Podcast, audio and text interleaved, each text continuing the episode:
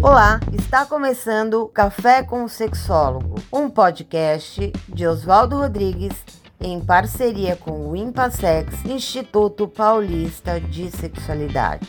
Este podcast não é recomendado para menores de 18 anos.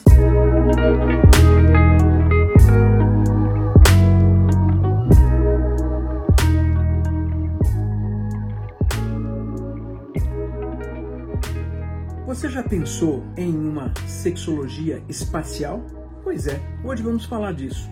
Eu sou Oswaldo Rodrigues, sou psicólogo, terapeuta sexual e de casais do Instituto Paulista de Sexualidade, o Impassex. Pois bem, sexologia é um termo que tem sido usado já há várias décadas para determinar uma qualidade, um campo de estudos, estudos relacionados ao que se chame de sexualidade.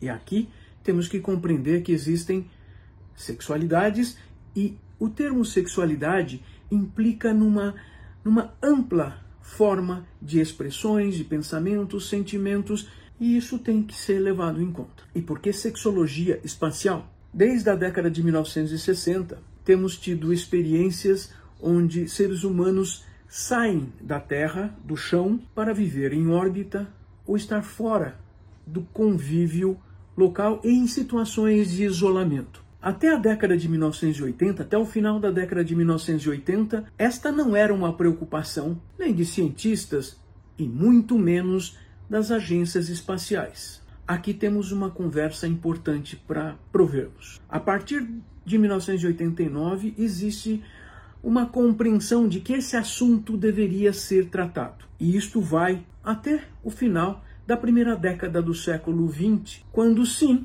em experimentos, em estudos que as próprias agências espaciais formulavam, começam a perceber que deve existir, precisa existir a preocupação com essa questão que nós chamamos de sexualidade. Num experimento desses para duração de centenas de dias, mas um experimento de isolamento aqui na Terra, houve uma situação de assédio sexual e de abuso, de extrapolar limites. Um grupo de astronautas, uma mulher, um chefe dos astronautas.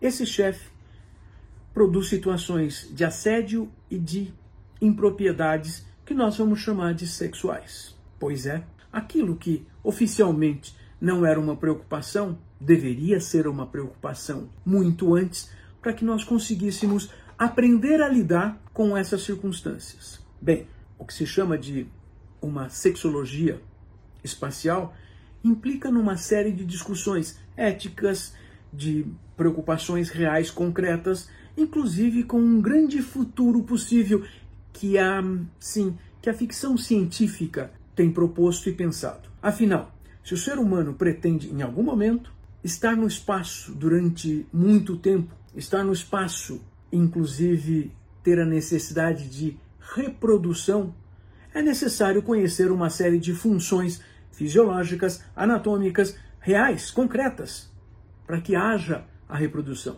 Uma das perguntas que se faz de maneira simplista, embora não tão simples assim, é: o ser humano é capaz de engravidar e manter uma gravidez lá em cima, onde nós temos gravidade zero e outras circunstâncias importantíssimas a serem consideradas? Pois é, já para a reprodução é uma discussão, mas antes da reprodução vem a outra preocupação. Qualquer pessoa que tenha estudado o mínimo de sexualidade e sexologia já sabe o quanto a expressão da sexualidade, as expressões das sexualidades, as expressões sexuais, elas são importantes para o bem-estar e para a saúde mental das pessoas.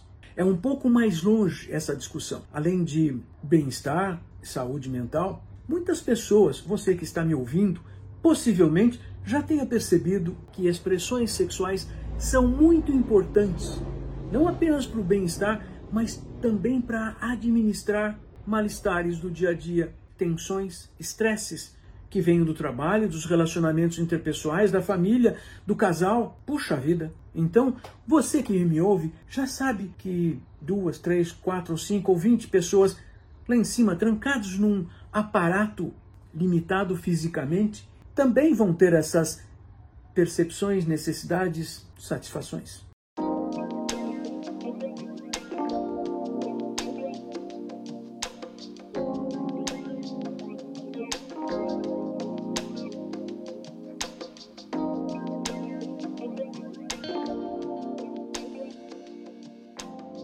E como é que deveremos compreender os relacionamentos que nós chamamos de sexuais num, numa circunstância de confinamento? Você também, você que me ouve, já sabe e percebeu que essa pergunta é extremamente importante e você viveu alguma coisa assim durante aqueles meses, anos relacionados à pandemia e de restrição de vida social, vida fora da sua casa.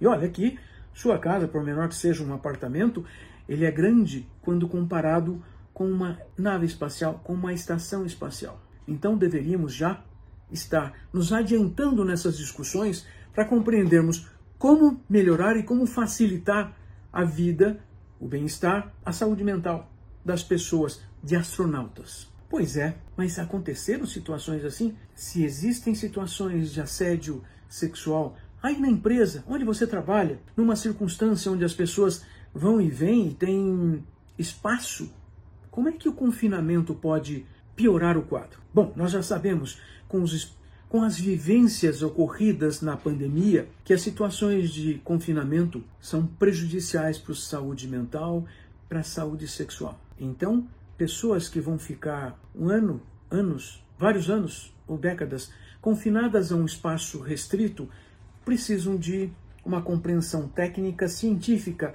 já prevendo ações e formas de interação que permitam benefícios, que be permitam bem-estar, que permitam saúde mental.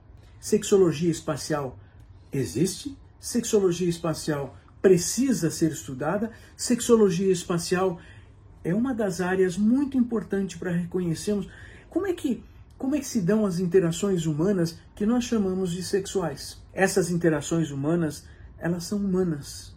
Elas são base do ser humano e base da saúde do humano. Por muitas décadas não não consideramos essas discussões. Nos últimos 15 anos, passamos a considerar mais essas discussões e estamos em vias de produzirmos estudos e pesquisas dirigidas por essas questões a compreensão da sexualidade, a necessidade das expressões sexuais e essas condições em restrição fora da Terra. Vejam que nós estamos falando de uma série de circunstâncias que já podemos pensar, até mesmo com algumas alternativas e propostas de ações. Vivemos numa época em que muitas pessoas se utilizam de mecanismos de conversas, sim, através da internet, para satisfação das necessidades sexuais.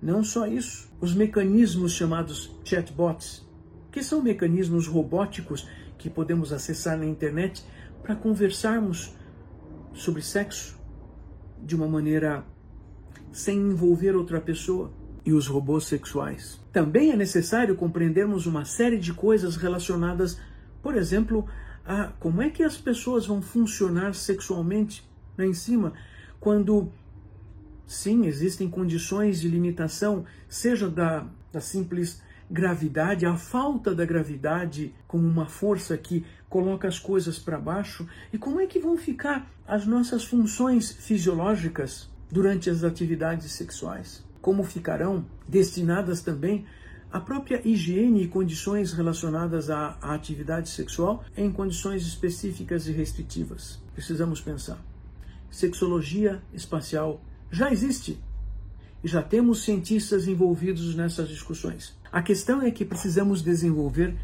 pesquisas de maneira prática e que envolvam pessoas e de uma maneira técnica, para também pensarmos uma ética sexual extraterrestre. Com extraterrestre, você já ouviu e entendeu que se trata de nós mesmos. Vamos conversar mais sobre isso? Sim, nós do Instituto Paulista de Sexualidade também pensamos nessas coisas, afinal de contas, trata-se de sexualidade. Precisamos pensar, porque pensando assim nós temos saídas para as pessoas que andam à nossa volta, para as pessoas igual você que me ouve, para que nós saibamos como solucionar problemas sexuais da nossa vida. Continuemos assim. Até mais.